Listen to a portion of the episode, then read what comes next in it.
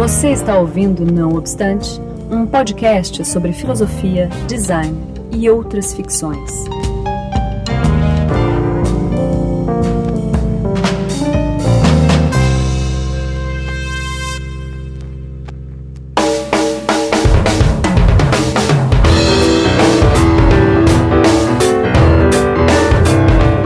Então, começando mais um Não Obstante, finalmente, o número 3, né? finalmente, a gente ficou numa pausa aí, eu, eu, acho que de um mês, né? Você lembra exatamente, é, é, cara? Cara, pra mim faz uns três meses. pois é, então, enfim, eu tô aqui com é, o nosso já conhecido Rafael. Cara. Olá, pessoas. Agora então, em outro muito... lugar. Exatamente. Muito obrigado, cara, por ter, enfim, aceitado aí participar participar dessa lavagem cerebral. e o Daniel, ele tá, enfim, muito ocupado, né? Ele virou um lord inglês agora. Isso. É, e o nosso convidado especial de hoje, também agradeço bastante a presença, professor André Martins. Diga oi, André. Opa, tudo bem? Tudo certo, muito obrigado mesmo. Marcos e Rafael. Direto do Rio, você tá no Rio, né, André? Tô. Uhum. Legal. Então, bom, o tema hoje é afetos de hoje, né? Mais ou menos sobre a sensibilidade estética no etos contemporâneo. Acho que, assim como todos os, os outros, não obstante, é, na medida do programa isso vai ficando mais claro, né? É quase assim, a gente vai, a gente entra direto sem muito é, KY. Sem muita explicação. Exatamente, já. Mas assim, eu vou apresentar o professor André, se me permite, André. E, e logo em seguida, enfim, se quiser acrescentar mais alguma coisa ou corrigir, né? Eu fiz um pequeno resumo aqui baseado no que eu conheci. Assim, já para esclarecer, eu é, conheci o, o, o, trabalho do professor André Martins na minha pesquisa atual de doutorado é, passando pela filosofia trágica, né? Então, é, eu vi que ele foi, por exemplo, orientando do Clément Rosset e tem alguns artigos sobre o Clément Rosset, que é um filósofo francês contemporâneo. Aí que eu, que eu tive contato, um feliz contato, né? É, que, enfim, é, tem me ajudado bastante. O professor André é professor de filosofia da UFRJ, é doutor em filosofia, né, na Université de Nice é, da França em teoria psicanalítica na UFRJ. Ele é autor de Pulsão de Morte, Interrogação por uma Clínica Psicanalítica da Potência e organização e organizador é, de, de, entre vários livros, é, O Mais Potente dos Afetos, que é um livro sobre Nietzsche e Spinoza, e As Ilusões do Eu, ambos sobre Nietzsche e Spinoza, na realidade, né? Foi curador no espaço é, cultural CPFL, CPFL Cultura, do programa Café Filosófico, no qual proferiu oito conferências. É, foi professor convidado da Casa do Saber do Rio de Janeiro de São Paulo e é editor responsável da revista trágica Estudos sobre Nietzsche. Então esse é um resumo que eu acho que já está de bom tamanho. Se tem alguma coisa a acrescentar, André, fica à vontade. É, não, imagina, tá Então realmente é uma grande honra aqui, é, enfim, tê-lo conosco. Enfim, eu acho que já dá para ir direto é, para enfim para enunciada da, da primeira ponto de discussão.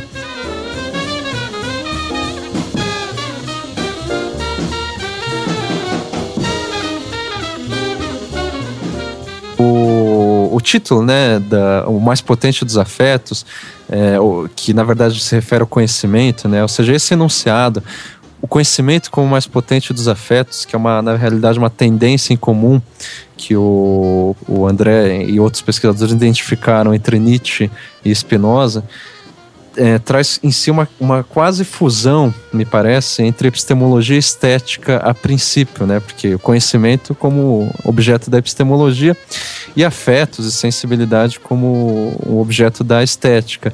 Mas antes de tudo, ou seja, eu acho que é, é, é, é aparente essa fusão entre epistemologia e estética, porque me parece que tem mais a ver com uma ética e estética, né? Porque uhum. instaura um imperativo ético, né? Já que diz respeito a uma relação de potência que é determinada entre o conhecimento e os afetos. Né? Então, é, é, me parece que há um imperativo ético de elogiar esse conhecimento como mais potente dos afetos, que na realidade a gente vai ver mais para frente não é qualquer conhecimento, né, que é o mais potente dos afetos. É, o título de uma conferência que você proferiu na, na CPFL Cultura é, é um mundo onde conhecer é criar e afetar-se melhor. Né, e faz justamente parte de uma série é, chamada O Mundo em Crise, reinventar os alicerces da modernidade. Então a pergunta que eu gostaria de fazer é o que significa, rapidamente, se possível, criar e afetar-se melhor em um mundo em crise, mundo esse, né, na, que alguns chamam de pós-modernidade e no que diz respeito a afetos, muitas vezes é caracterizado é, como uma banalização do sofrimento, banalização, enfim, até do, do próprio da própria alegria, do próprio prazer, enfim, que tende a uma certa indiferença. Então, se é verdade essa essa caracterização né, recorrente que a gente vê, o como que você se afeta e cria, né? O que, que é esse afeto como mais potente, aliás, o conhecimento como mais potente dos afetos nesse mundo em crise?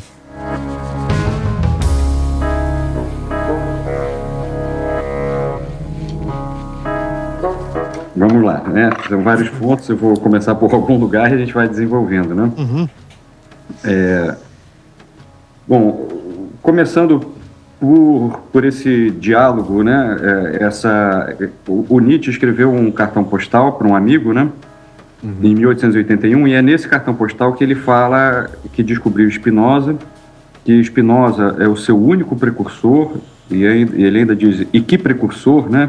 Ele está estupefato com esse encontro, e ele diz que é, é, a, a, a, tendência geral da filosofia de Spinoza é a mesma que a minha, fazer do conhecimento mais potente dos afetos, né? Uhum. Bom, então isso já, já dá uma dica, no, no, meu caso, né, que sou o estudioso tanto da filosofia de Nietzsche quanto da filosofia de Spinoza, de entender o que que Nietzsche está entendendo por conhecimento e reconhecendo esse, esse conhecimento em Spinoza. Né? Bom, então esse conhecimento é, é, a gente poderia dizer, é um conhecimento dos afetos, é um conhecimento da realidade, Uhum. Na introdução que eu fiz, na apresentação ao, ao, livro que eu organizei, eu até mostro os aforismos sobre conhecimento de, desse mesmo ano em que ele escreveu esse cartão postal, uhum. para ver assim, o que, que nessa época Nietzsche estava entendendo por conhecimento. E o Nietzsche fala justamente do conhecimento da realidade. E até tem um, um trecho em que ele diz assim: o conhecimento da realidade, até a pior da, da, das realidades, a mais dura, cruel da, das realidades, por si só, o próprio conhecimento, ele já é produtor de, de alegria, produtor de potência. Uhum. Né? Bom, e, de fato, essa compreensão do conhecimento como conhecimento de si, dos afetos, da realidade, ela tem tudo a ver com a, a concepção de conhecimento em Spinoza. Uhum. Porque para Spinoza, vamos ver, tentando assim resumir bastante, né? Pra... Lembrando que Spinoza é bem anterior a Nietzsche, né? Para quem não, Isso. nunca ouviu falar, sei lá. É, dois séculos ante... antes, né? Uhum. É, 1600 e, e tanto, né? Uhum. E o Nietzsche, 1800 e tanto. Né? Então, fica assim 200 anos quase que exatos entre um e outro, né? Só que a filosofia do Spinoza, embora seja do século XVII, né, ele é um contemporâneo de Descartes, de Hobbes, e escreve se opondo a Descartes e Hobbes, é uma filosofia totalmente contemporânea, sem a necessidade de nenhuma interpretação para torná-la contemporânea a nós, né? Ele conseguiu um, um, não só um grau de atemporalidade, como toda filosofia, né? Uhum. Que faz com que o, o que ele escreva seja muito atual, como, além dessa atemporalidade, a, a, o modo que ele, que ele aborda, que ele, o pensamento dele, ele é um pensamento que está no, no início da modernidade, compartilhando com a modernidade a crítica, as críticas que são feitas ao que depois passou a se chamar a Idade Média, mas ao mesmo tempo já, já fazendo uma crítica dos seus contemporâneos modernos. Então, ele é um crítico do que está começando a, a nascer. Né? Uhum. É, e essa crítica que ele já faz na aurora da modernidade é a crítica que a filosofia contemporânea passou a fazer ao final da modernidade. Né? Então, ele é de fato contemporâneo, tanto por tratar né, de temas atemporais, assim, válidos, independente da época, né? Uhum. como em termos históricos ele faz uma crítica do que ainda estava ainda estava por vir, né? Uhum. E se coloca assim de fato como um autor é, do cujo pensamento está muito mais afinado ao século XXI né, do que a, a, própria época dele, né? Uhum. Bom, então esse, então quando ele está pensando o conhecimento, retomando, né, tanto ele e depois Nietzsche, como conhecimento dos afetos, um conhecimento de si, um conhecimento da realidade, ele, então o Spinoza ele vai, vai, por exemplo, na teoria da imaginação de Spinoza, ele vai falar uma ideia bem simples, mas que é fundamental para entender o, o que ele está dizendo, é que a, a, o, o, a mente é a, o que ele chama da ideia do, do corpo. Então, a mente é um pensamento das afecções corporais, um pensamento que não está pensando depois o que o corpo, como o corpo foi afetado, mas concomitantemente, né? Então, o corpo é, é, sofre afecções, ele é impressionado, a mente é a elaboração concomitante dessa vivência do corpo, digamos, né? Uhum. Isso quer dizer que eu só posso conhecer um corpo exterior ou a realidade, né, um, acontecimento, é, a partir da natureza do, do meu corpo. Sim. Porque eu conheço algo somente a partir do momento em que aquilo me impressiona, pelos sentidos, né? Uhum. Bom, e vai me impressionar com mais intensidade ou menos intensidade. Então, isso quer dizer, é, ele está mostrando assim que a, a, um, a nossa tendência a, a imaginar e, erroneamente, né, digamos, a, a projetar um estado afetivo meu e interpretar o fora, o outro, o acontecimento de uma maneira que no extremo seria delirante, né? ele usa esse termo, né? Delírio. É, é, é, muito grande. E isso, para simplificar e a gente entender o que ele está dizendo, a gente vê de maneira corriqueira né, no nosso cotidiano é, quando a gente até pergunta para alguém assim, é, olha, eu vou te dizer o que aconteceu, vê se eu, se eu tô certo ou se eu estou exagerando, né? Na, na, intensidade do meu sentimento. Sim. O outro de fato foi agressivo ou eu é que estava com uma predisposição né? É, As pessoas geralmente falam, pô, eu não sei se eu estou pensando com a cabeça ou com o coração. coração né? é. Exatamente. né? É, é, é não sei se eu estou viajando, né? Uhum. Por quê? Porque justamente, digamos, quando a gente está de mau humor, poucas, um pouco de, de contrariedade já basta para a gente interpretar mal outra pessoa, né? Para aquilo ser mal interpretado e ser a, a gente achar que foi, enfim, agressivo e tudo mais. Quando a gente, ao contrário, está se sentindo bem, pleno, realizado, aí digamos, as mesmas coisas que teriam nos contrariado já nos, não nos contrariam mais. A gente fala, não, que isso, imagina. Né? Não foi nada. Não foi nada isso, né? nem percebi. Né? Ou então entendo totalmente, aí fica compreensivo, generoso. Né? Sim. Então, é, ou, ou, seja, a gente está refletindo a maneira é, como o nosso corpo, a, a disposição do nosso corpo tem um papel que não é de um determinismo, mas um papel determinante na maneira como a gente vai se afetar a partir dessas impressões. Certo. É? Bom, então, quando o, o, o, Spinoza diz, aí eu vou dizer com as palavras que são do Nietzsche, mas concordando com Nietzsche, portanto, né, atribuindo a ideia, não a frase, mas a ideia ao Spinoza, que o conhecimento é mais potente dos afetos, não? Uhum. Isso quer dizer assim, que quanto mais eu conhecer a minha maneira de me afetar, o funcionamento dos afetos em geral e a realidade como um todo, mais eu vou, vou poder é, ficar. É, eu, vamos colocar pelo menos. Menos eu vou estar suscetível a melindres, suscetível a essas projeções, e no extremo, né, suscetível a delírios, enfim, né? É, porque eu vou ter mais condições de, de sentir Nietzsche usa o termo interpretar para falar desse sentimento, né? uhum. é, de sentir e interpretar, uh, é, interpretar tanto pelo pensamento quanto pelo sentimento, o, o que o, o outro está me trazendo ou está me impressionando como uma questão que, que é do outro. Né? É, e eu vou estar mais ligado a, aos, aos meus próprios afetos.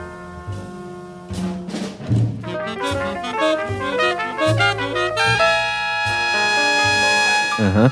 Ou seja, me parece que é uma inversão quase absoluta em relação ao paradigma, sei lá, cartesiano, que é recorrente até hoje, né? Nessa quando a, você mesmo está falando da divisão que a gente faz, né?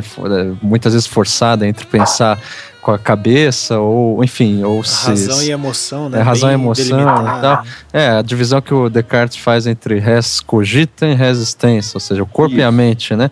Exatamente. E como se justamente isso também se reflete, sei lá, me parece, no, no paradigma de Newton, né? Ou seja, que a, a percepção objetiva que a gente tem das coisas, ela é, digamos, ela deve ser separada né, é, dos, no, dos nossos, do, das nossas percepções corporais que tendem a distorcer ela, né?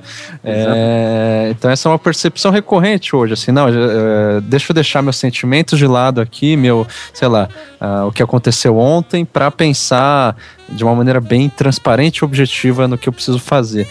E parece que, pelo que você está falando, o Spinoza e o Nietzsche, eles vão totalmente no caminho inverso, na contramão desse tipo de, de enunciado. Exatamente, exatamente. Isso, e aí a gente já tem né, uma, uma pista do quanto ele está se contrapondo aos contemporâneos. Newton é contemporâneo dele também, uhum. né? Newton e Descartes, por exemplo, né? Sim. E o quanto ele está afinado com a filosofia contemporânea. Né? Uhum. É, é, no caso de hoje, né? De hoje, né? Exatamente. Uhum século XXI, né? Sim, sim. É, e, e, inclusive, o, essa, essa comparação né, é, com Newton, concordo, com Descartes fica ainda mais explícita porque o próprio Spinoza é, faz né, essa contraposição da própria filosofia a de Descartes, né? Uhum. A gente pode ver, por exemplo, no, no livro do, do, Descartes, As Paixões da Alma, o Descartes ele diz assim que é, quando o, o, o, ele não diz com essas palavras, mas aí ele está descrevendo esse movimento. O sangue sobe a cabeça, né? Uhum. É, é, é, uma interferência do corpo na mente, no caso na alma, né? Uhum. E que isso impede a pessoa de pensar corretamente. E que então uma paixão, segundo Descartes, é uma ideia que se tornou obscura e confusa pela participação do corpo. E que então a, o que devemos fazer para pensar de forma, forma clara é, seria impedir essa participação do corpo, porque então a, a ideia dele é assim: se o corpo participa, eu fico confuso. Então eu tenho que esperar, como vocês relataram que ainda né, é, é familiar e senso comum até hoje, né? Uhum. Eu tenho que pensar como se fosse num ideal de pensar sem emoções. O que o Spinoza eh, vai dizer é justamente assim, que eu só penso porque o meu corpo foi afetado, né? Sofreu uma afecção, foi afetado. E, portanto, pensar sem a participação do corpo é impossível. Então, quando Descartes descreve um pensamento, ou quando a gente pensa no, no senso comum, né? Um, um pensamento sem emoções, para antes de mais nada, isso é impossível, portanto é uma falácia, isso não acontece. Uhum. O que eu vou estar fazendo é justamente buscando um raciocínio, e, e, aí a gente pode pensar em Descartes, mas pode pensar também, né, é, é, 100 anos depois de, de Spinoza em Kant, né, como se fosse um, um ideal de uma razão pura. Só que é um ideal que não existe uma, uma razão pura, purificada do, do corpo, né, ou da realidade, ou do mundo sensível. Uhum. Então, ao fazer isso, a gente vai estar pensando com o corpo, vai estar pensando com as emoções, mas vai, vai estar criando o que a psicanálise chama de dissociação. A gente vai estar é, pensando o, o que Spinoza vai denunciar como uma abstração é, dissociada do, do, do mundo sensível, e justamente por conta dessa dissociação, essa abstração vai ser falsa. Uhum. Então, o que, é, o que é apresentado como verdade em Descartes e, e, em Kant, posteriormente, uhum. em Spinoza, é justamente o índice da falsidade. Uhum. Porque para eu pensar verdadeiramente, ao contrário, eu tenho que conseguir ser, é, é, pensar, aí o Spinoza chama de razão, mas é uma outra concepção de razão É uma razão afetiva. Eu tenho que pensar o que está acontecendo. E esse conhecimento do que está acontecendo comigo, com os meus afetos, esse aqui é o mais potente dos afetos. Da André, realidade como... sensível, né, no caso. Isso. André, e como que ficaria no caso, por exemplo, um assunto que é bem recorrente né, nos dias Vai. de hoje é a questão das drogas, né? E como é, as drogas teórica, teoricamente, né, elas afetam a percepção do corpo, né? Do, uhum. Elas seriam tipo uma fuga desses afetos ou um catalisador do afeto? Então, aí, aí ótima pergunta, né? Eu vou responder por mim, né? Não é tema que eu me lembre assim de Spinoza, acredito que não, de Nietzsche que eu me lembre não, enfim. Aí eu pensando, eh, usando eles, né, como ferramenta conceitual, né? Uhum. E falando por mim. É, eu, eu, vejo assim, né? Inclusive entrevistas de, de é, psicólogos que trabalham especificamente com o tema, né? Bom, o, o, e também o meu conhecimento de história da filosofia e, e as drogas sempre a humanidade sempre lançou mão de drogas. Né? O que o Nietzsche vai mostrar, por exemplo, né, pensando no Dionisíaco, nas festas dionisíacas da Grécia antiga. Sim. Né, é, que a, as, as, drogas sempre tiveram um uso sagrado.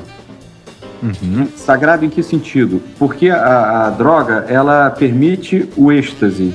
Êxtase, é, a etimologia da palavra significa ekstase. Esse ek é para fora, estase é do estado. Né? Então, essa alteração de um estado de consciência é, como uma experiência sensória de sair do seu estado habitual. Uhum. É, então, a, esse caráter sagrado é porque, justamente, tudo que nos permite. Aí, vou falar de forma bem livre, acho que vai dar para entender a ideia.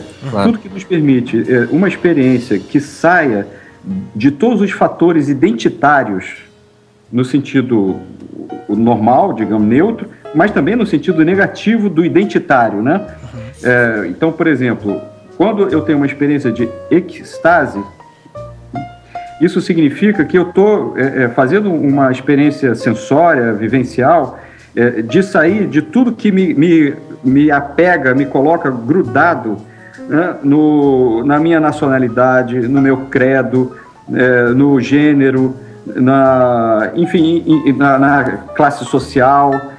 embora é, eu, eu, eu faça uma experiência de ecstase com todos esses dados que o Spinoza vai falar, de dados de memória e de história, né? Uhum. que não são essenciais de um ser humano, é, o, a experiência de ecstase me permite me, me, separar, embora eu só possa fazer essa experiência na, no meu, na minha condição é, histórica e concreta, né? Uhum. É, essa experiência é uma experiência de ir além desses dados identitários. Então, nesse sentido, por exemplo, em Spinoza, a gente pode dizer que, que isso corresponde ao que Spinoza fala da experiência da eternidade. Porque ele diz assim, a eternidade, né, na, na história da religião, uhum. ela foi mal interpretada como uma perpetuidade, uma perpetuidade na duração. Mas ele vai definir a eternidade, o Nietzsche vai retomar e, e concordar e retomar essa definição como uma experiência de se estar fora do tempo cronológico. Uhum. Né? Então a eternidade não é permanecer no tempo da duração perpetuamente, mas sim é, ter uma experiência que nos tira do tempo da duração. Uhum. Bom, só que o paradoxo disso é que, assim, enquanto experiência, ela só pode se dar na duração. Né? Então, a eternidade não diz respeito a uma, a uma objetividade de um tempo perpétuo, mas diz respeito a uma experiência psíquica na duração.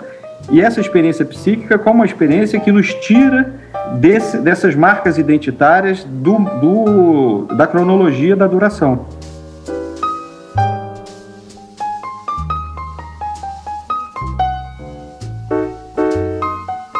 Sei se eu estou entendendo corretamente, mas então as drogas elas, ela pode ser vista como uma, uma potencializadora de, é, afetiva ou não?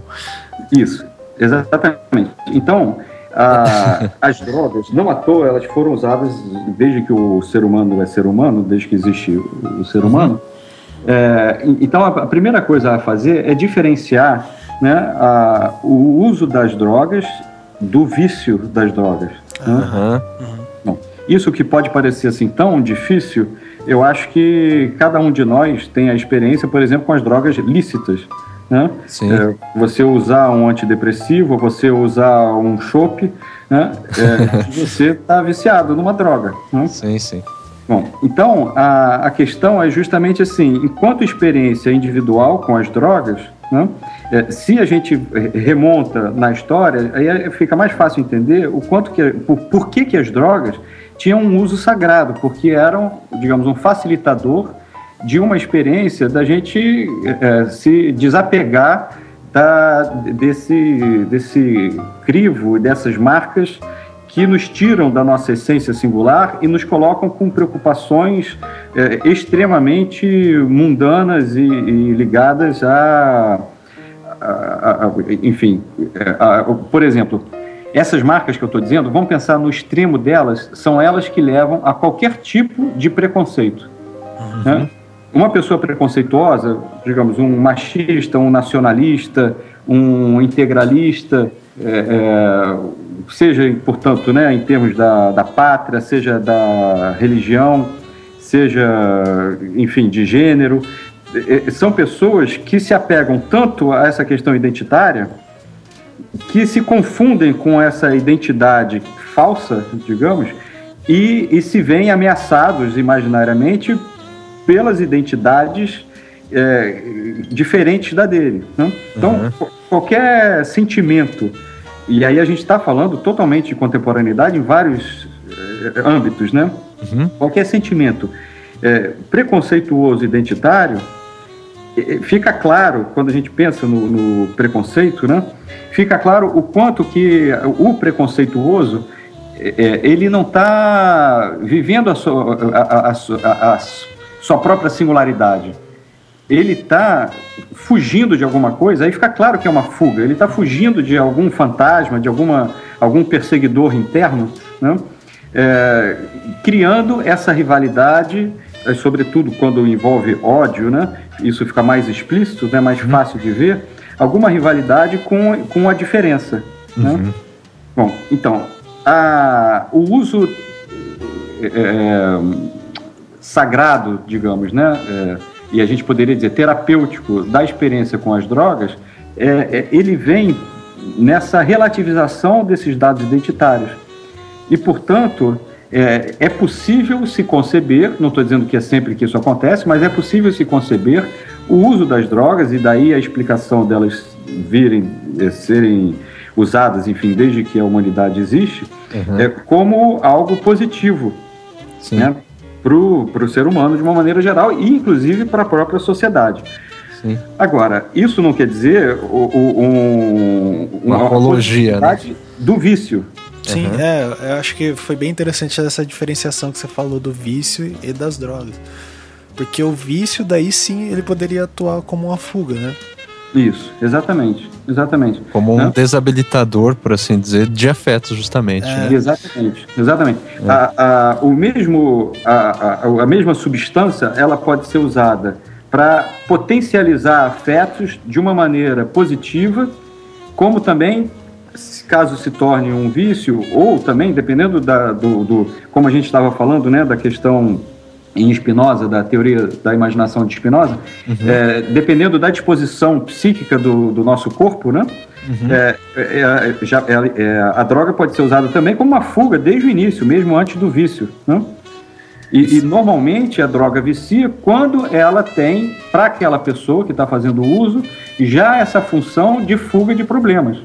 Uhum. Então, ela pode tanto potencializar afetos no sentido positivo, como ela pode é, começar como uma fuga, se tornar um, um vício e embotar a, a afetividade. Sim, eu acho que é, é, interessante essa questão porque aquele recorrente enunciado de que há uma indiferença progressiva se instaurando na sociedade e tal, ele pode ser problematizado a partir dessa questão das drogas. Por exemplo, eu lembro, eu lembro que na década de 90, André, é, muitos filmes que ficaram na minha memória é, justamente apontam para essa é, suposta indiferença e, e, e, de certa forma relacionada ao vício. Por exemplo, um caso, um filme emblemático é o Clube da Luta, né? Que é na verdade a adaptação, né? Do do Palatin, Pala, Palatinuque, uma coisa assim. Palaniuk, não é isso? Isso. É isso, André? é, não sei confirmar, mas. Palaniuk, eu acho que é. Pala, enfim, por, é, me, me perdoem pela, pela falta de memória. Mas que é justamente, enfim, o, o, o protagonista ali, ele não está é, é, a rigor viciado em droga nenhuma, né? Mas ele se sente como se estivesse. Então ele não aguenta mais tomar remédio. Quer dizer, na realidade ele tá a rigor viciado nos remédios, porque os remédios não fazem mais efeitos nele, não faz mais efeito nele. E daí ele começa a participar de um grupo lá de tipo narcóticos anônimos, né? Se eu não me engano. E, e daí começa a se auto-espancar. E, daí, enfim, vai, vai toda a, a, a trama lá para uma questão mais esquizofrênica. Né? Me perdoem o spoiler também. Mas, Mas além desse, a gente vê, por exemplo, em Beleza Americana, que é uma crítica lá a American Way of Life, né? O mote do filme é Veja Mais de Perto, como todo cidadão feliz americano na verdade esconde um vício e por aí vai. Eu acho que tinha vários filmes, pelo que eu não sei listar todos, óbvio, e também não é o caso, mas que de certa forma tentam retratar. Parece que há esse discurso de um cenário indiferente em uhum. que uh, o sofrimento ele é paulatinamente absorvido e de certa forma assim indiferenciado, que é uma crítica também à questão do espetáculo e tal. Como que essa questão, enfim, do, do da, da, das drogas como algo que pode potencializar os afetos, quanto também pode, digamos, desativá-los quase com, completamente, é, indo em direção a uma fuga né, da, uhum. da realidade sensível, ela é comparável algumas coisas que entram em pauta né, nas discussões filosóficas contemporâneas, como, por exemplo, a questão do espetáculo, da mídia, né, que são geralmente demonizados, não é isso? Uhum. É, a questão, daí você tem a questão do simulacro, né, no âmbito da comunicação você tem mesmo o próprio mercado de trabalho, né, às vezes uhum. é, é, é, demonizado nesse sentido também. Uhum. Como que... É, é, perfeito, perfeito. Então, é, vamos começar por um ponto que eu acho que é central nessa discussão e que é, é mais evidente, né? Então, facilita assim, o raciocínio para depois a, a abranger outros aspectos, né? Uhum. Que é a própria questão da mídia enquanto mídia, né?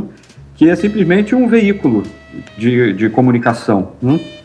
É, a demonização da, da mídia ela, na verdade, deveria ser, digamos, um, um, um julgamento negativo do monopólio da mídia, né? do, do, monopólio por grupos, por certas, enfim, elites sociais e financeiras que fazem de certos canais né, da, da mídia, por exemplo, né, a televisão, é, um, um, e não só, né, mas sobretudo, uhum. um, um propagador de uma dada ideologia né? E aí, em nome da liberdade de imprensa, é, é, eles acusam qualquer denúncia de, desse esquema de, de monopólio e, e, de passagem de ideologia como se fosse uma crítica à liberdade de imprensa, uhum. né?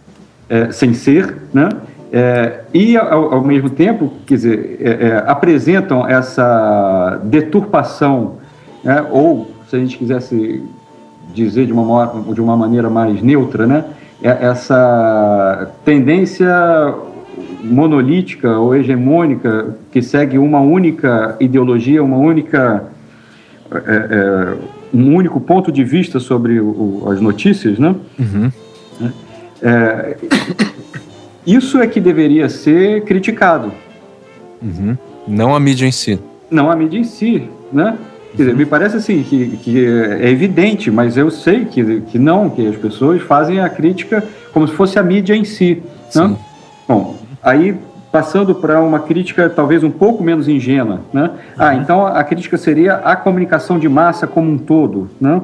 E aí a gente pode pensar em Adorno, né? A escola de Frankfurt. Escola de Frankfurt, né? É, eu acho que é uma crítica válida, né? Só que, mais uma vez, o, o, a comunicação de massa, ainda assim, me parece que o que é criticável na comunicação de massa, mesmo imaginando que não houvesse, no caso concreto né, do Brasil, imagino que em vários países seja análogo, é, esse monopólio de um, uma ideologia única, é, esse domínio das mídias por uma ideologia única, né? Mesmo que não houvesse, ainda assim a crítica à comunicação de massa, eu acho que deveria ser, ser feita a uma certa maneira de estabelecer essa comunicação com as massas, se a gente mantiver o termo. Né? Em que sentido? Eu vejo assim, um, um, até no caso do Brasil, a própria as organizações Globo, né? Existem certas notícias, por mais que haja manipulação de informação ou é, tendência é, numa dada ideologia, numa mensagem ideológica e parcial, né, como se fosse como se as notícias fossem editoriais travestidos de notícia, né, tomadas de posição com aparência de neutralidade falsa, né, é, ainda que isso não acontecesse, ou pelo menos acontecesse assim, com, com um, um, poder distribuído, outros canais e outras eh, mídias, né, é, com outras perspectivas igualmente poderosas no cenário da comunicação brasileira, né? Uhum. É, ainda assim, a gente poderia fazer a crítica à comunicação de massa. Mas, por exemplo, pegando o exemplo das organizações Globo, tem certas notícias ou certas coisas que são apresentadas na televisão a cabo que não são, não podem circular, vamos botar o podem entre aspas, na televisão aberta. Uhum. Simplesmente porque, se a gente pensar de uma maneira bem pragmática no dia de hoje, elas gerariam muita revolta, eh, poderiam, enfim, gerar reações violentas Sim. em um, um, um povo, uma cultura de massa que está habituada a, a, um certo moralismo, digamos, né? André, é, é, se a gente for pegar daí o caso das novelas, né? Que nem agora, recentemente, as últimas duas ou três novelas das nove, que eu sou um fiel telespectador, é, tiveram casos de, é, de relacionamentos homossexuais que a, a impressão no senso comum assim é que não eram bem aceitos e hoje talvez se tolere mais isso, né? Isso. Então, é, o, o que as novelas fazem, né? É, e aí eu acho que é um bom exemplo, porque fazem assim, bem devagarzinho, né? Uhum. É, é ir inserindo, só que com o apoio de pesquisas, de opinião e tudo mais, inserindo assim, é, homeopaticamente certas questões, certas cenas, né? Sim. Então, por um lado, é, eu acho louvável, né? Porque vai quebrando assim esse moralismo social e habituando as pessoas a novos valores, né? Sim basicamente assim a aceitação da diferença e a aceitação da realidade. Né? Uhum. Uhum. E, e, e, por outro lado, elas próprias servem para mostrar o quanto que a sociedade, como um, um, todo, assim, em geral, né? E se a gente for falar no conceito de massa, é conservadora, né? E, é, um beijo gay é, é notícia, é manchete, é chocante. É, é na própria reação das pessoas, a gente vê que, digamos, ao quebrar o moralismo, parece que se instaura outro maior outro. ainda, né? pois é. Né? E, e, e, isso, quando eu falo massa, é, é, é, pensando assim no senso comum, né? Não é uma questão financeira, de classe social, porque esse moralismo das massas, digamos, é um retrato, antes de mais nada, do moralismo burguês, né? Uhum. A gente vê é, cartas no jornal e tudo é, é, tenho que tapar o olho da, dos meus filhos, mandar minha filha não pode assistir novela. Umas reações assim, essas sim chocantes, né? Gay que é chocante, chocante é esse tipo de é reação. Né? reação né? e, e, essa, é, por exemplo, é, já que a gente acabou tocando nesse assunto, é, hoje tem também outra pauta que se discute muito é, é essa multiplicidade da dinâmica dos relacionamentos, né? Que nem é, eu vou voltar sempre no exemplo da novela. Me desculpe a falta de de cor assim, mas é, que nem na última novela é, tinha vários casamentos, é, tinham relacionamentos entre duas mulheres, é, tinham casamentos abertos, vários tipos de relacionamento como que o afeto acaba circulando nessa. A uhum. gente acaba compreendendo o afeto diante então, dessa é. dinâmica dos relacionamentos. Só complementando a, a, pergunta do, do Ankara, é, tem vários teóricos atualmente, como por exemplo o Bauman, que tendem a, a, a, a, parece lamentar, eu acho, é, que... uma certa, sei lá, decadência dos bons valores. Assim. Claro que eu tô sendo extremamente é, grosseiro, tá... né? É, eu já tô sendo Não, bem preconceituoso.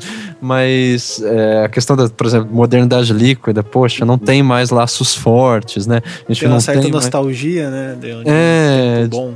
Pois é, então, esse já é o nosso julgamento, mas é, que já não, sabe, já não tem mais, digamos, é, referenciais sólidos da modernidade, por aí vai. E isso reflete na forma como a gente se relaciona, não só é, afetivamente, no sentido de, né, de casais e tudo mais, que tendem a se tornar cada vez mais abertos e tal, mas também, enfim, relações de trabalho, de amizade, por aí vai. Uhum, perfeito, perfeito. E isso, ótima essa colocação, que me permite voltar para o centro né, da, da nossa conversa e da questão dos sentimentos afetos, né? Sim. Vamos pegar, por exemplo, o Bauman, né?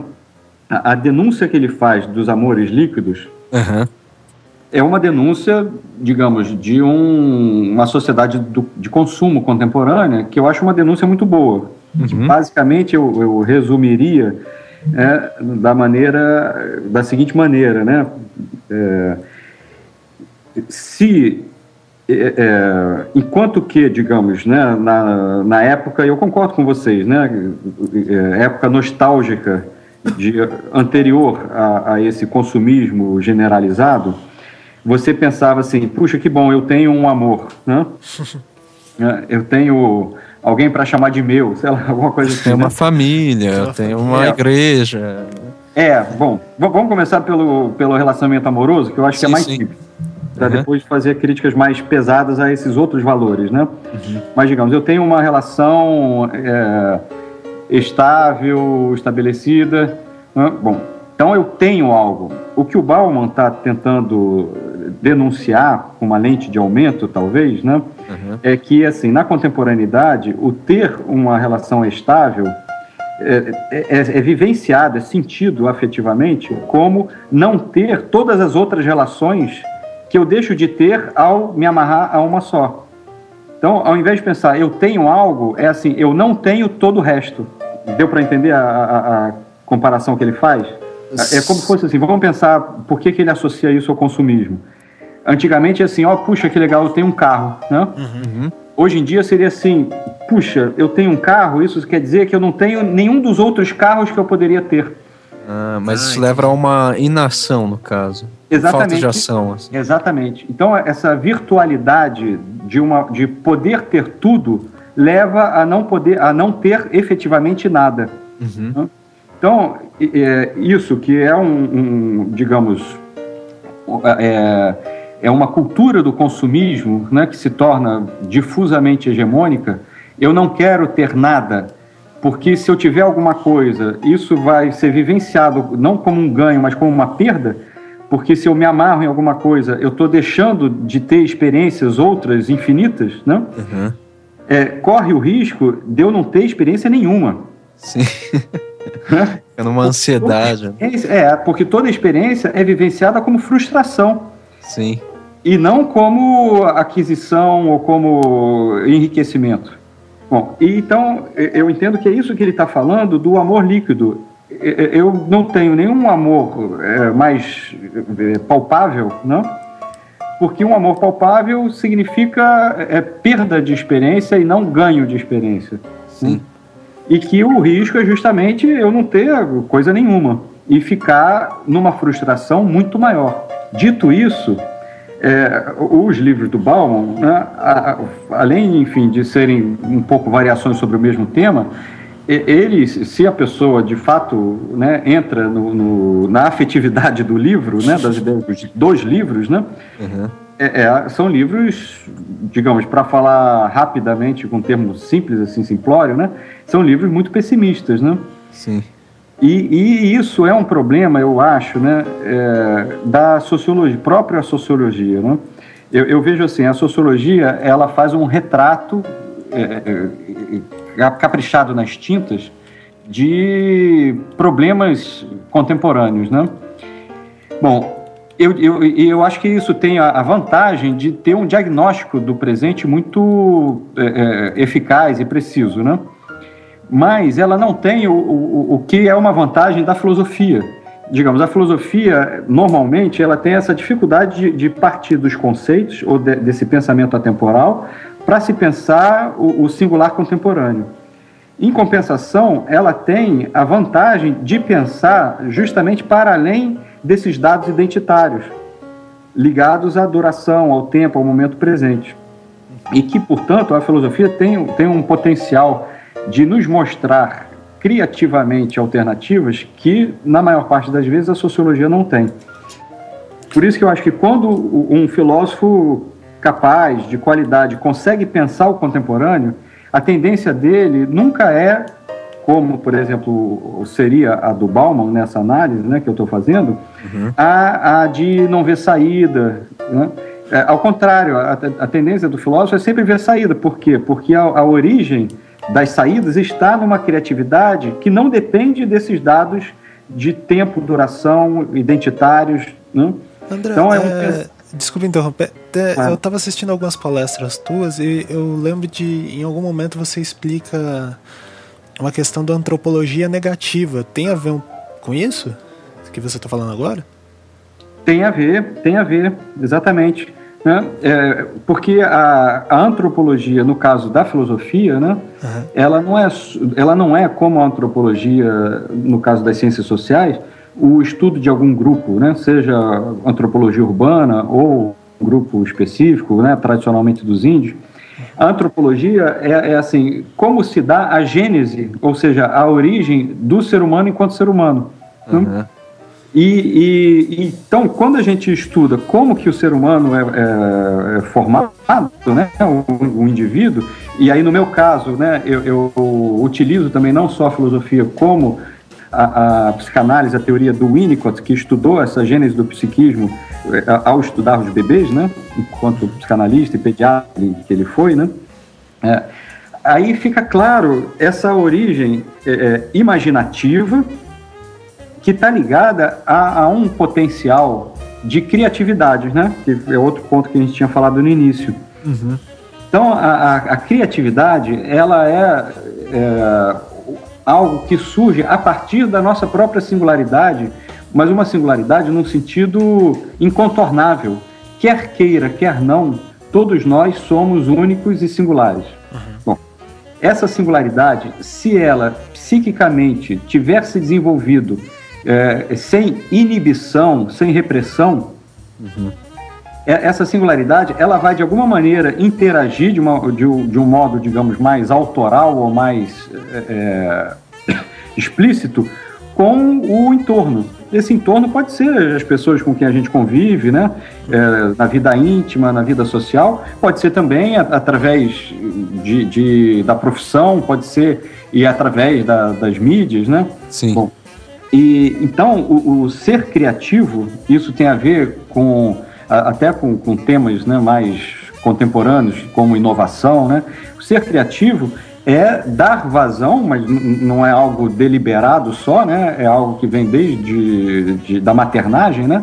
Dar vazão a, a, a, uma, a um sentimento singular, a um ver as coisas a partir de uma perspectiva singular e a, a, interação, a comunicação dessa maneira singular de ver com o que está apresentado socialmente. Uhum. Então, a, a, nós todos temos um, um, um, potencial contrário a esse conservadorismo, tentando ligar todas essas questões que a gente está conversando, contrário a esse conservadorismo das massas. Sim. Uhum. É, o conservadorismo das massas, ele é regido por um, uma afetividade regida pelo medo, calcada pelo medo. Uhum. Então, se eu tenho medo, eu me torno conservador. Por quê? Porque eu me sinto ameaçado e então eu vou reduzir, é, é, vou, vou inibir a minha singularidade e, portanto, a minha criatividade para não correr riscos. E vou, portanto, diminuir o que seria um, um, um, desejo é, de expansão, de criatividade, de coisas novas, eu vou reduzir, digamos, no, no extremo, há um princípio de autoconservação. Uhum. autoconservação do que? Autoconservação de um estado de coisas e de um estado pessoal. Eu, eu, vou é, abrir mão de uma expansão ou de uma criatividade ou de novas ideias, tanto individualmente, quanto intimamente, quanto socialmente, é, porque eu, eu tenho medo, eu acho que é arriscado. E é assim que eu me torno conservador. Que uma uhum. pessoa se torna conservadora.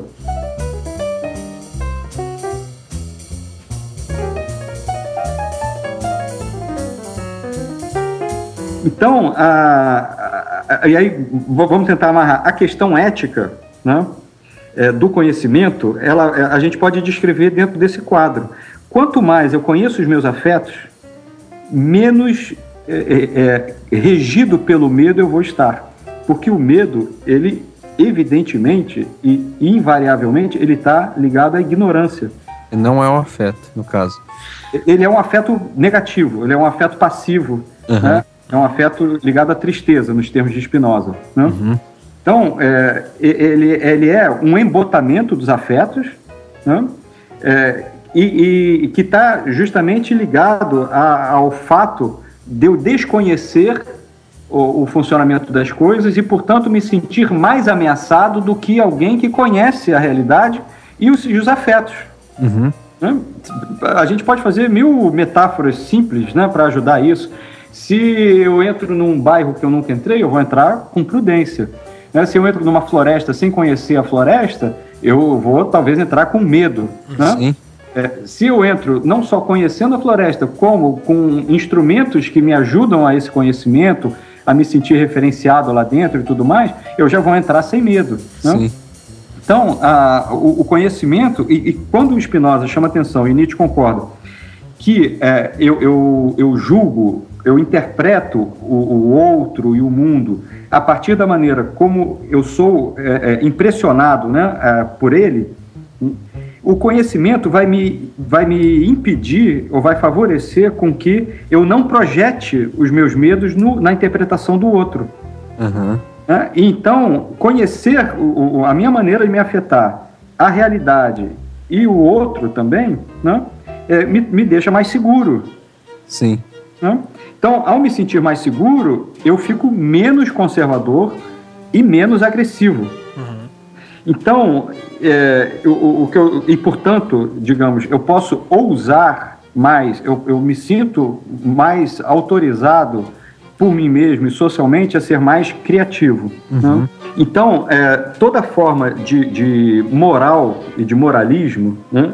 de pensamento é, fortemente identitário, são maneiras de, de enquadrar as pessoas em certos, certos, certas casas, né, certas gavetas, compartimentos uhum. sociais, e, e, de modo a que elas se sintam minimamente seguras ali dentro e inseguras no contato com o outro, com Sim. o diferente.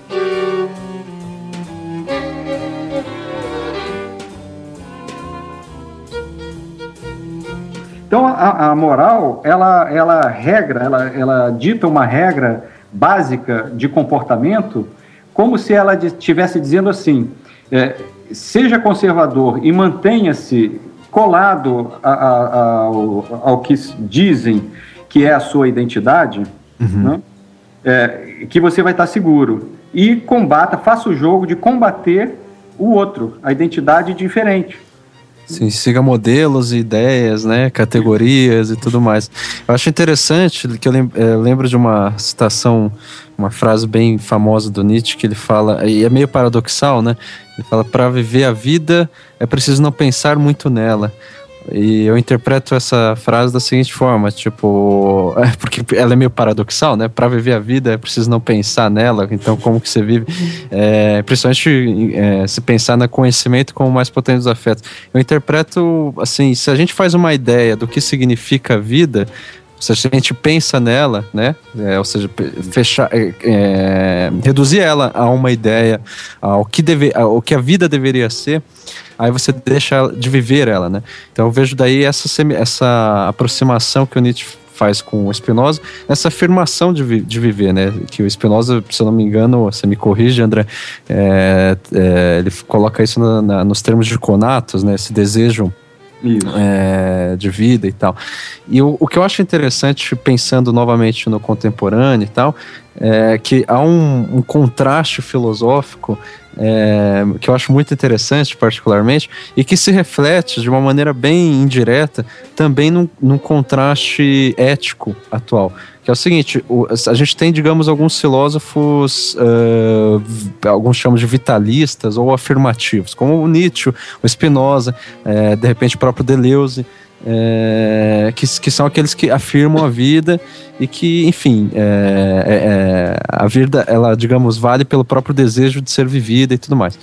Por outro lado, a gente tem alguns outros filósofos, sei lá, o mais emblemático me parece o Emile Sohan, a princípio, que parece dizer não, a vida não, não deve, ela deve ser negada. Daí a gente tem toda uma ética negativa, é, ou mesmo às vezes se a gente retomar um pouco mais a, a, atrás, é, uma dialética negativa que vem desde, sei lá, é, Adorno, e, enfim, toda uma linha assim, passando por Hannah Arendt que é, me parece assim que é, o, é, é justamente o, o, contrário, sabe? Eu vejo esse contraste que há entre.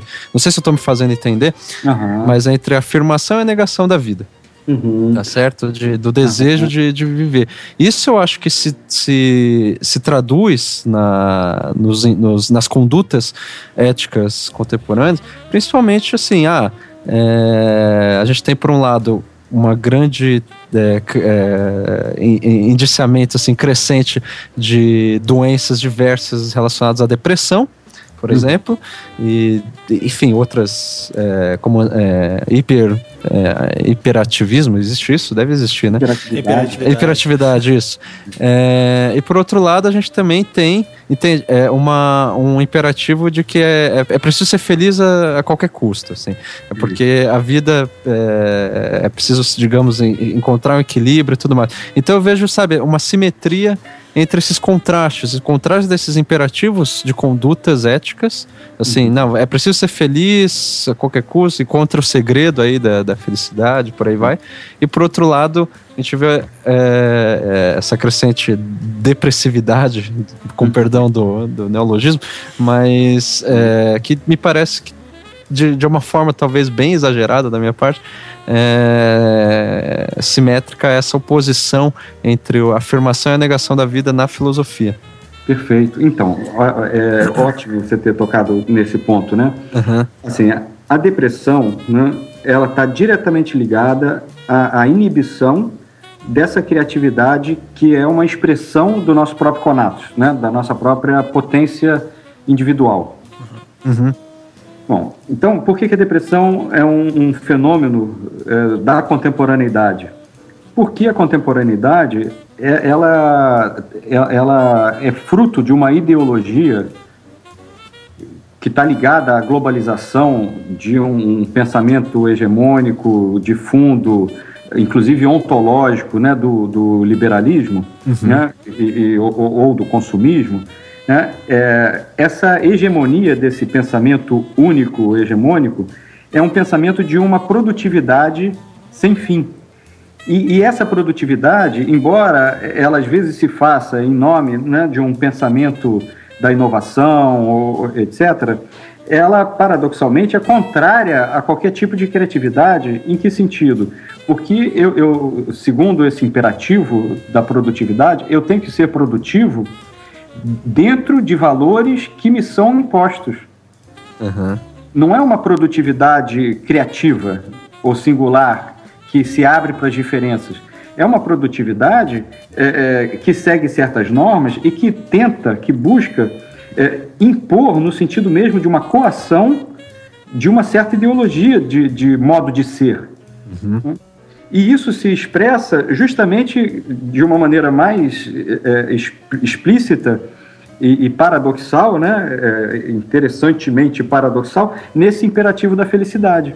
Porque quando se pensa, é, é, eu tenho que ser feliz, eu tenho que aproveitar a vida, e isso aparece né, em campanhas publicitárias, das mais diversas, uhum.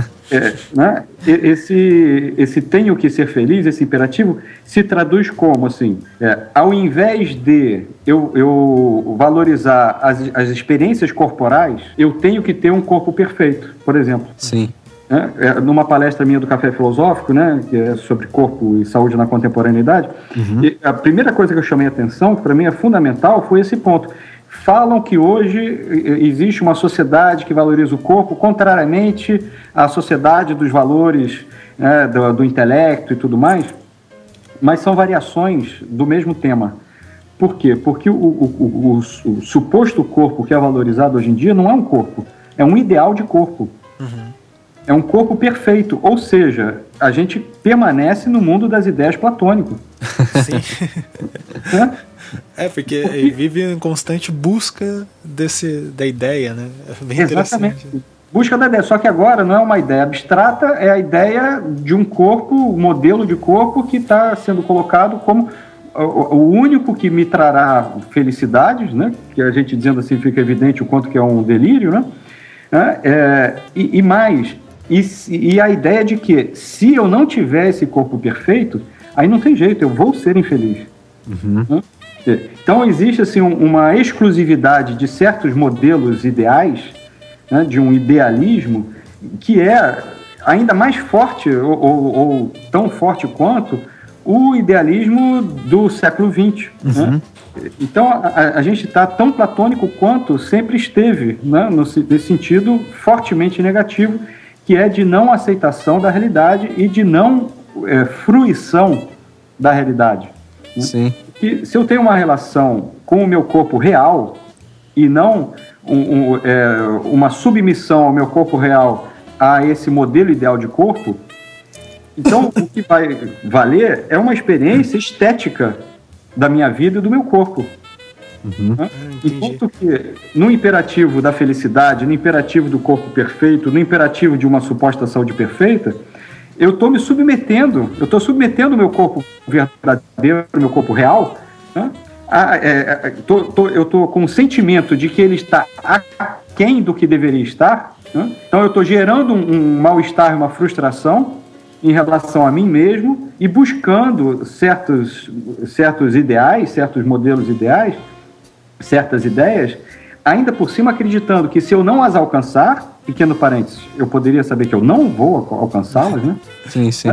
Se eu não as alcançar, não tem jeito, eu serei infeliz.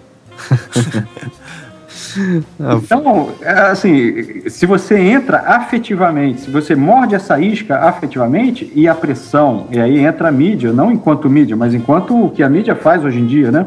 Uhum. É, a pressão midiática é enorme nesse sentido, né? E é direta e também subliminar e em vários aspectos, várias frentes. Uhum.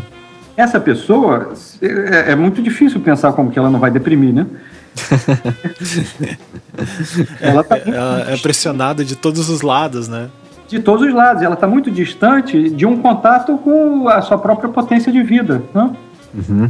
Então, é, essas filosofias que, que pensam a, a afirmação da vida é a afirmação da vida enquanto a vida real, a vida enquanto uma experiência estética singular, que eu Sim. vivo com a sensorialidade do meu próprio corpo.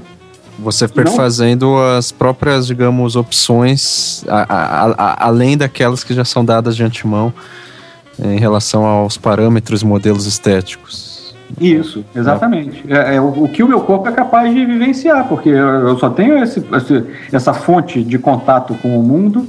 Uhum. É, e então, digamos, a, a estética a e, e a ética, né? Uhum. Ela vem de um, um, um, um reconhecimento, uma aceitação do que eu posso vivenciar a partir do, do, corpo que eu tenho, da vida que eu tenho. E da realidade sensível, né, portanto? Da realidade sensível, exatamente.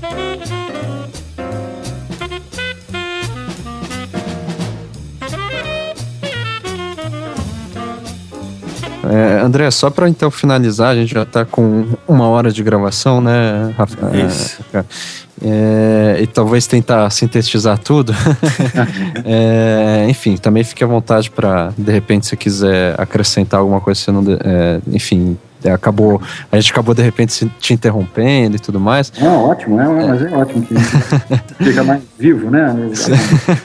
mas por essa questão da, da, da, estética, né, que às vezes é elevada é, a uma questão idealista, né, como você colocou, é, eu preciso atingir esse patamar e tal. Eu vejo também que, assim, no sentido de afirmação, é, parece uma afirmação pseudo-afirmação da vida. Eu preciso afirmar uma felicidade, ou seja, um modelo de, de, de, de, felicidade, porque essa é a opção que foi me dada e por aí vai.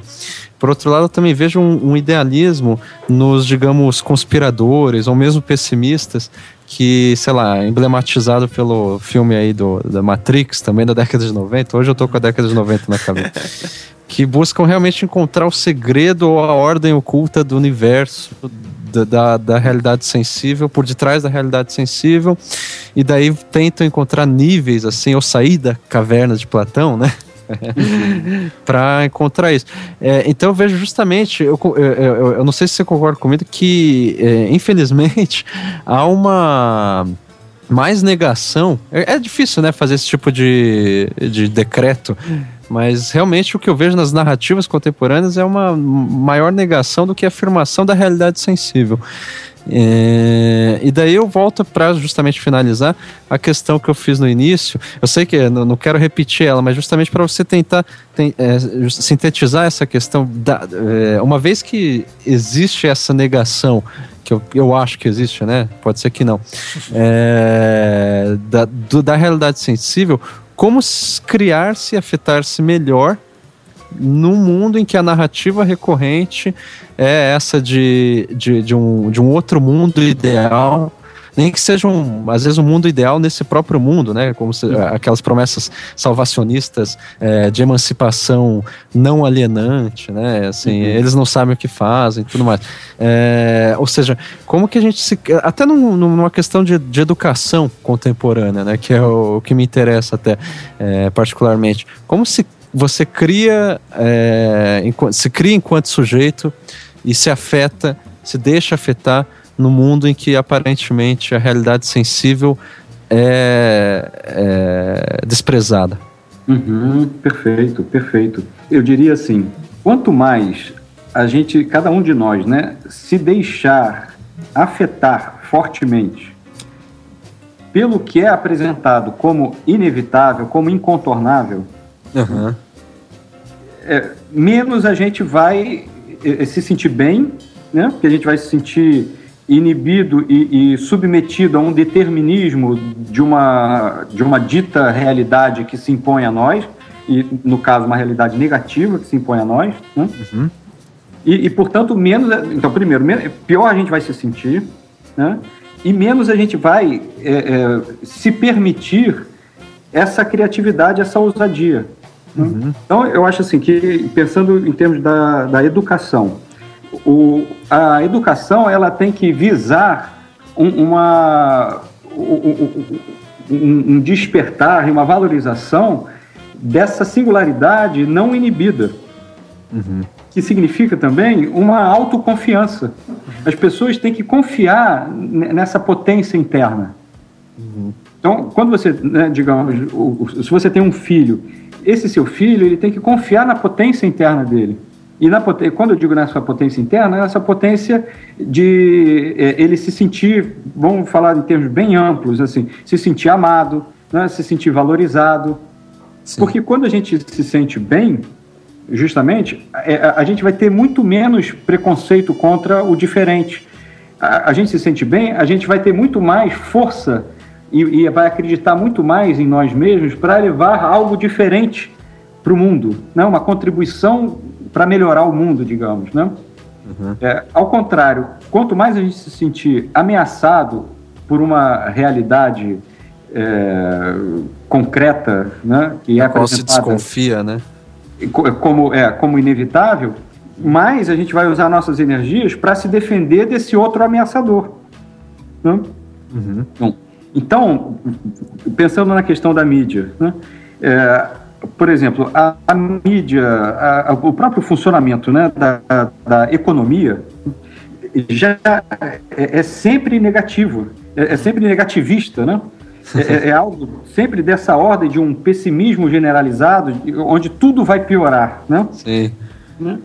É, e não só, a mídia de um modo geral tende, por interesse financeiro, quer dizer, na base também calcada por esse pessimismo da economia, né? Uhum. A, a, criar, a, a, tentar manipular, e em geral ser bem sucedida em relação a isso, os afetos numa certa direção que interesse, que dê um retorno financeiro para os grupos que estão que estão com esse poder de manipulação da informação. Né?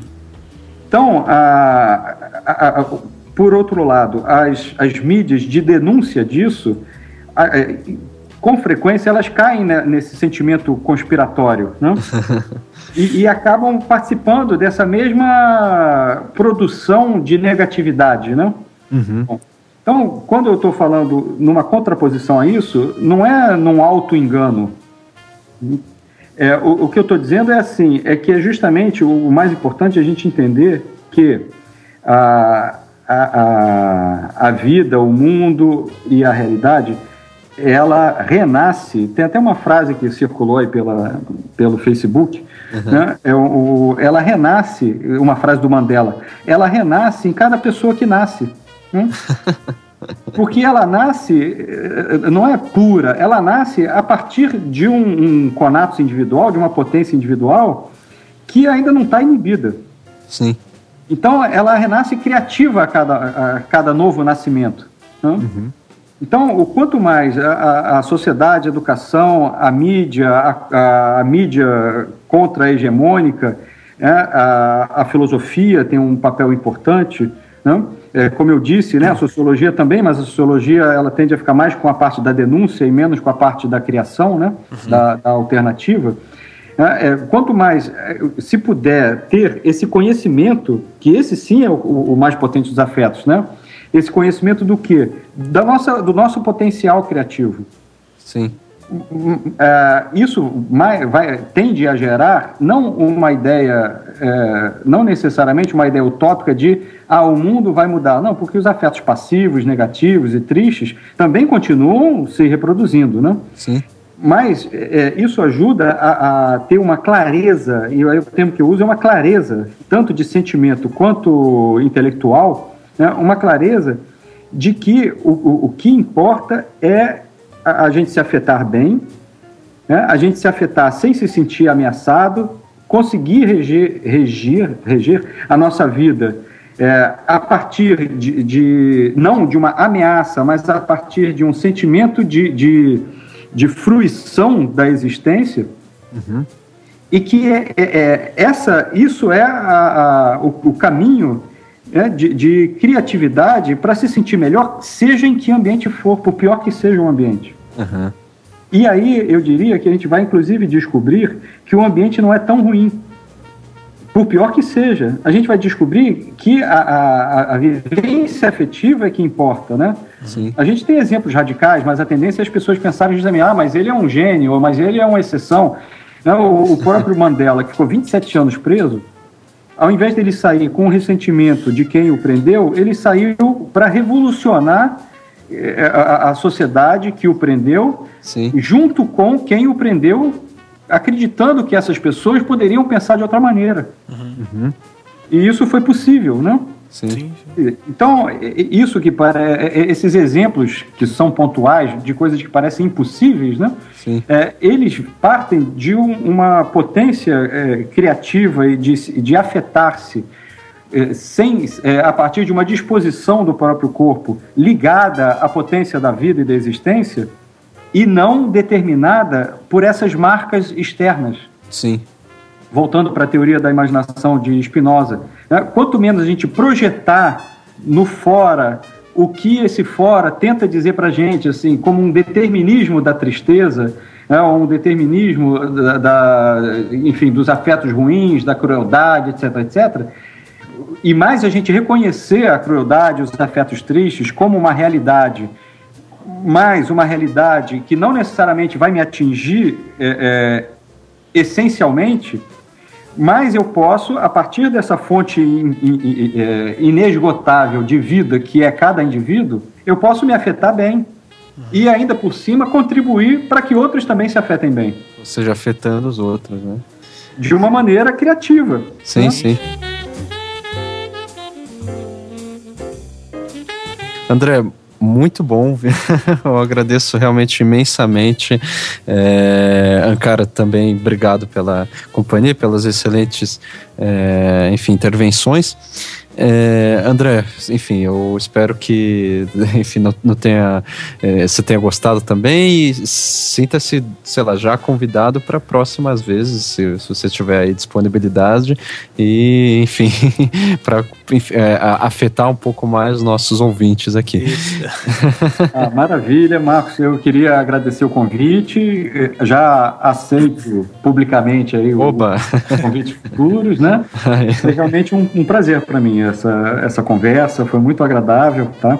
Legal. E, e, fico feliz, né, de, de participar, justamente de usar uma mídia, né, inclusive uhum. uma mídia bem contemporânea, o podcast, né? É verdade. Para ajudar a gente a pensar melhor, né, e fazer do conhecimento não uma ilusão, né, de, de que as coisas não têm saída, né, mas ao contrário, o mais potente dos afetos internos, né? Legal. Muito obrigado mesmo. Enfim, espero que vocês, vocês ouvintes tenham gostado. Espero também é, fazer logo os próximos episódios. Obrigado novamente vocês e ficamos por aqui. Digam Agradeço tchau. mandar um abraço para os ouvintes também. Ah, obrigado. para vocês. Valeu, né? Valeu. Então, um abraço. Até mais, gente. tchau. tchau.